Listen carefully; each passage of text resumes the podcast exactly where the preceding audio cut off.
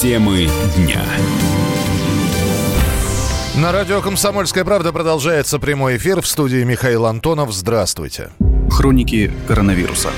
Нехватка медицинских масок в аптеках в России периодически наблюдается, но точечно. На сегодняшний день в целом дефицит ликвидирован. Об этом заявил заместитель министра здравоохранения Дмитрий Костенников. Тем временем в Забайкалье из больницы выписали пациента, который излечился от коронавируса. Гражданин Китая Ван Юньбинь, или для местных уже просто Ваня, полностью здоров и не представляет опасности для окружающих. К такому выводу пришли медики. Главный врач Забайкальской краевой инфекционной больницы Сергей Юрчук торжественно вручил уже бывшему пациенту документы о выписке. Вань, привет, Михаил. Вань, вот выписка. Согласно этой выписке, вы абсолютно здоровы, не представляете никакой опасности для общества. Мы вас поздравляем с выздоровлением вас. Спасибо. Я вам даю выписку. Вот вам витамины, витамины. О, спасибо.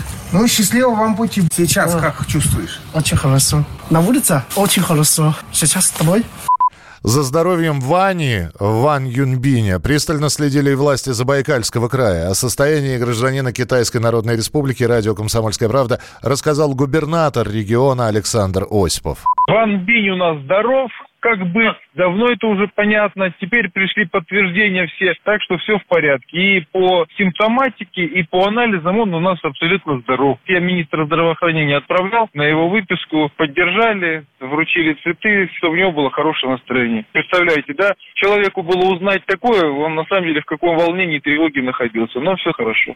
До воссоединения Ван Юньбини с семьей нужно еще два дня. Именно тогда закончится карантин, и жена и дочь э, встретятся как раз с Ван Юньбинем. Карантин до 14 февраля. И таким образом в России больше нет больных опасной инфекцией. Накануне окончательно выздоровела китайская студентка из Тюмени. В целом по миру число жертв нового коронавируса уже больше 1100 человек. Как сегодня сообщил Госкомитет по вопросам здравоохранения КНР, всего в стране зафиксированы 45 тысяч человек, которых подозревают в инфицировании как раз коронавирусом. Вылечились от этого заболевания 4740 пациентов.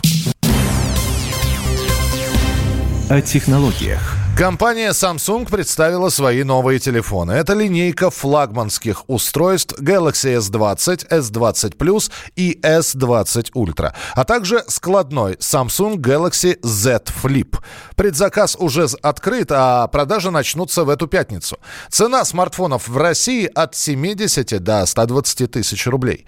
Ведущий аналитик Mobile Research Group Эльдар Муртазин отметил, что у нового флагмана Z Flip сегодня нет конкурентов на мировом рынке. Z Flip – это имиджевое устройство, в какой-то мере экспериментальное, с гибким экраном, раскладушка компактная. И если Galaxy Fold был в большей мере для мужчин, он более массивный. Z Flip для девушек. Поэтому 14 февраля, собственно, продажи и начинаются. Цена абсолютно оправдана отсутствием конкурентов, потому что я имел возможность сравнить некую раскладушку от Motorola с гибким экраном. Ну, в общем, на фоне Z Flip она выглядит как такая китайщина, которая не очень надежно собрана. Ну, это ощущение, опять-таки технологически. Технологически она уступает. Ну, то есть это имиджевая история, и в рамках имиджа, я думаю, они делают очень правильную вещь, потому что Galaxy Fold достаточно популярен для своей цены, альтернатив все равно нет. Другие компании, только догоняющие и коммерческие продукты свои, они показать не смогли в прошлом году. В этом году на рынке вряд ли что-то будет из конкурентов. По оценке международной исследовательской компании IDC, в прошлом году выпустили более миллиарда смартфонов. Samsung был лидером по этому показателю с долей почти 22%. За Samsung следовала Huawei с 17,5%. Apple 14% всех смартфонов мирового рынка. Однако южнокорейский производитель наращивает объемы медленнее ближайшего конкурента. У Samsung за прошлый год объем поставок вырос на 1,2%, 4%, у Huawei почти на 17%. Обо всем. Виталий Милонов выступил против празднования Дня всех влюбленных, Дня Святого Валентина. Депутат Госдумы и ведущий радио «Комсомольская правда» предложил запретить этот праздник в школах. Парламентарий отметил, что из-за этого у российских детей появятся неправильные, искаженные представления о любви или брачных отношениях. Это все равно, что праздновать не День доброго волшебника, День злого волшебника. День Святого Валентина в своей исторической традиции прекрасный католический праздник. Вряд ли те, кто его празднует, перед этим идут на святую мессу и читают молитву Святого Розария. Вот. Естественно, это люди, которые его воспринимают в современном прочтении. А он уже совсем не такой. Это праздник не о ценностях, это праздник, а, будем так говорить, эмоционально, эмоционально коммерческий. И в школах, ну, наверное, мы же не... Это взрослая история. И, в общем, честно говоря, не является какой-то ценностью, чтобы в школах мы это праздновали. В школах нужно говорить о любви как, э, как ценности, как э, эм, как чувстве, как э, любви, как часть семьи, как часть жизни, а не о любви, как распродажа трусов, эротического белья, там, три штуки по цене двух.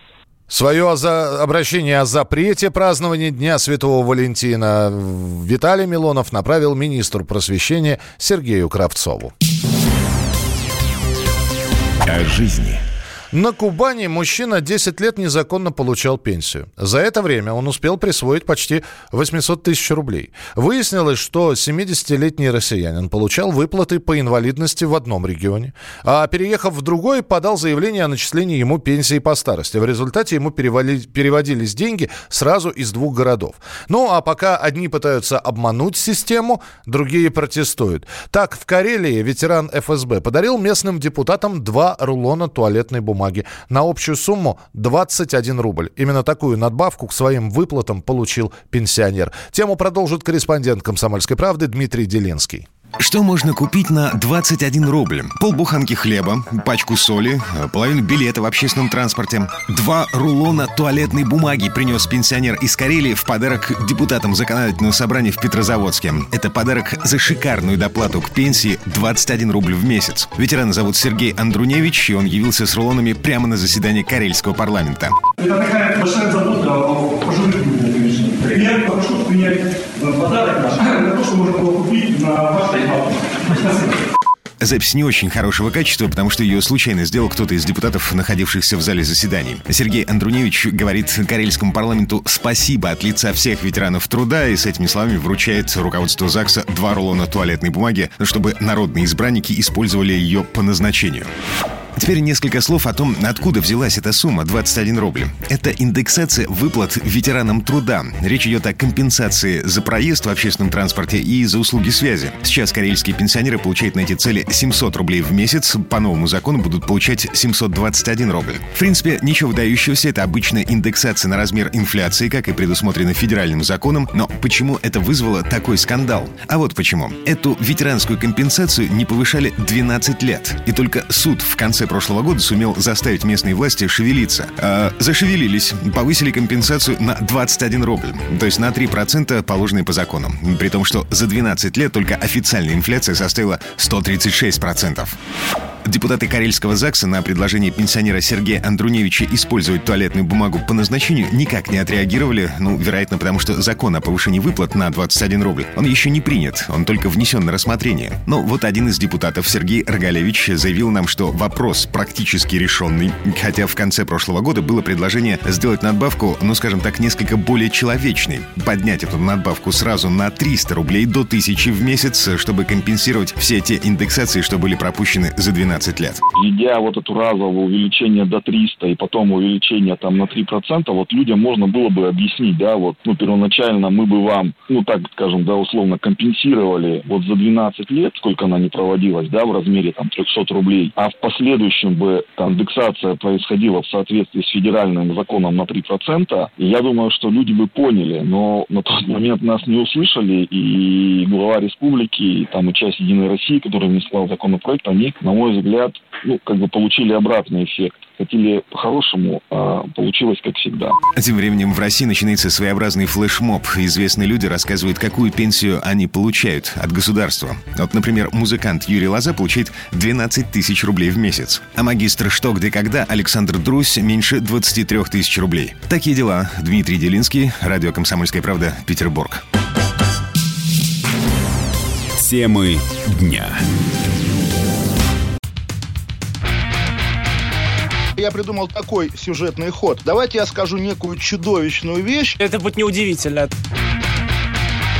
скопление мигрантов – это не прогрессивная тема, не техническая, а стереотипная. Среди впечатлений моей юности через запятую идут трипы кислотные, наркотические, и благодать в церкви на праздник Троицы. Олег, а вас случайно в Лондоне не завербовали там на какую-то знаете- лондонскую разведку? Программа «Кашин-Голованов. Отдельная тема». По будням в 9 вечера по Москве.